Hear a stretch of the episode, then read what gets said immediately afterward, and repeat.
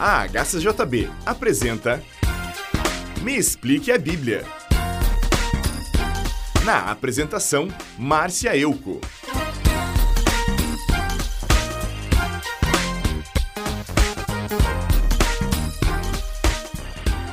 Hoje estudaremos a primeira carta que o apóstolo Paulo escreveu para Timóteo, seu discípulo e companheiro de ministério. Paulo começa a carta se apresentando. Eu, Paulo, apóstolo de Jesus, ordenado por Deus, o nosso Salvador, e por Jesus Cristo, a nossa esperança, escrevo a você, Timóteo, meu querido filho na fé. Que a graça, a misericórdia e a paz do nosso Pai e de Jesus, o nosso Senhor, estejam com você. Bem, Paulo chamou Timóteo de filho na fé porque foi através de seu trabalho evangelístico que Timóteo se converteu a Jesus. E desde então, Paulo é o seu tutor espiritual e se sente responsável por ele. Timóteo estava pastoreando a igreja de Éfeso e Paulo escreveu para lhe dar instruções sobre como escolher líderes para a igreja e como, como combater as falsas doutrinas que estavam se infiltrando na igreja de Éfeso. Então, na sequência, Paulo diz. Timóteo, continue em Éfeso, pois existem aí nessa cidade alguns homens que estão ensinando falsas doutrinas, e você precisa fazer com que eles parem com isso. Diga a essa gente que deixe de lado as lendas e as longas listas de nomes de antepassados, pois essa, essas coisas só produzem discussões. Isso não tem nada a ver com o plano de Deus que só pode ser conhecido por meio da fé. Digo isso a fim de que amemos uns aos outros com um amor que vem de um coração puro, de uma consciência limpa e de uma fé verdadeira. Alguns abandonaram essas coisas e se perderam nessas discussões inúteis. Esses homens querem ser mestres da lei de Deus, mas não entendem nem mesmo o que eles dizem. O que estava ocorrendo é que muitas pessoas estavam se convertendo a Jesus e se juntando à igreja. Alguns eram judeus, outros eram gentios. Os judeus tinham o hábito de verificar a genealogia para verificar se a pessoa era descendente de uma das doze tribos de Israel, pois eles achavam que o Messias veio apenas para os descendentes de Abraão. É claro que isso gerava discussões e, enquanto gastavam tempo fazendo isso, não exerciam a fé e o amor ao próximo. Não é para a igreja perder tempo com coisas tolas, enquanto há tantas coisas que são necessárias a serem feitas. Aqueles homens queriam ser mestres e, no entanto, não conseguiam nem se entender entre si. Então, Paulo explica que a lei serve para que as pessoas saibam o que é ou não pecado. Ele explica que a lei deve ser apresentada para quem ainda não, conhece, não reconheceu os seus pecados. Por isso ele disse: Sabemos que a lei de Deus é boa se for usada como se deve. Devemos lembrar, é claro, que as leis são feitas não para as pessoas corretas, mas para os pecadores e insubordinados, os ateus, os que praticam o mal e para quem não respeita a Deus e nem a religião.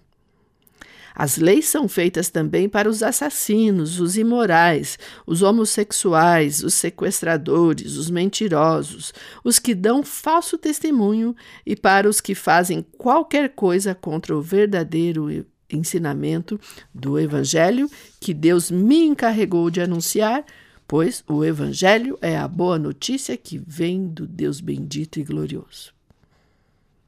Bem, a lei de Deus é um parâmetro, uma bússola que serve para mostrar às pessoas o que é certo e o que é errado. Portanto, os pecadores renunciam ao pecado e recebem a absolvição através de Jesus, ou insistem no erro e serão condenados pelos parâmetros da lei de Deus. E desta forma, claro, serão condenados. Mas através de Jesus temos a vida eterna. Deus ama a todos e não quer que ninguém receba a sentença de morte.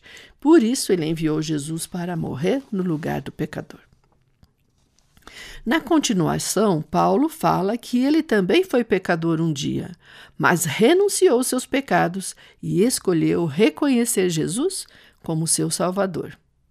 Por isso ele escreveu: Agradeço a Cristo Jesus, o nosso Senhor, que me tem dado forças para cumprir a minha missão. Eu lhe agradeço porque ele achou que eu era merecedor e porque me escolheu para servi-lo.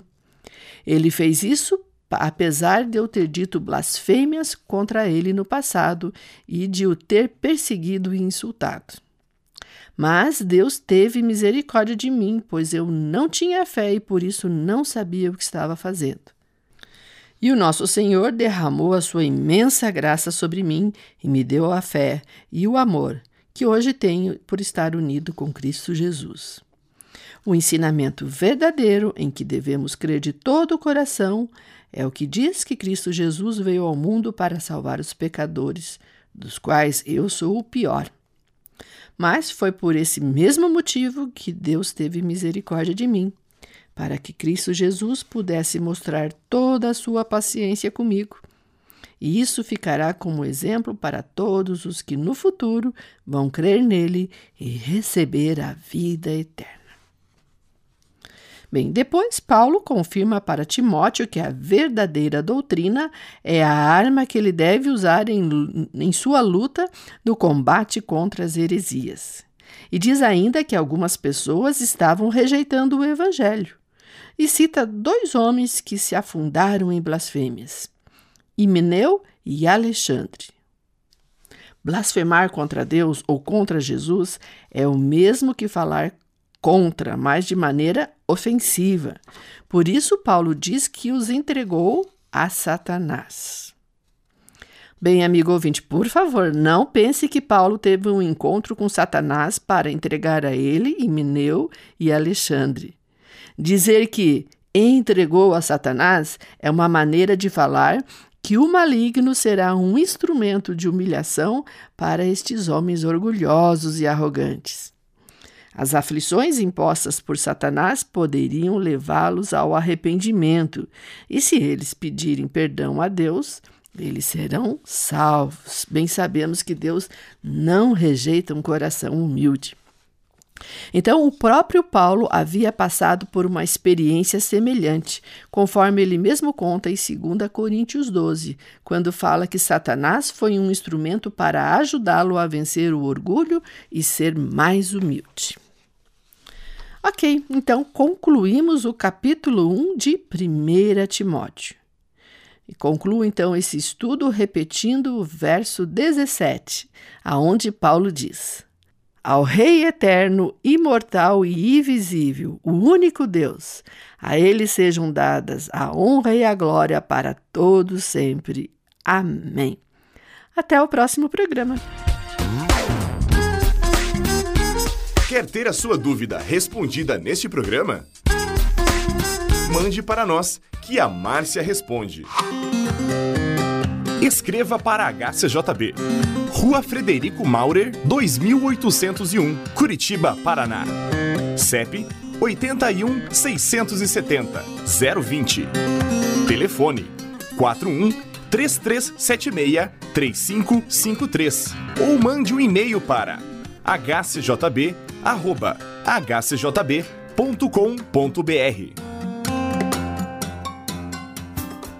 Você também pode ouvir a nossa programação pela internet. Entre na nossa página www.hcjb.com.br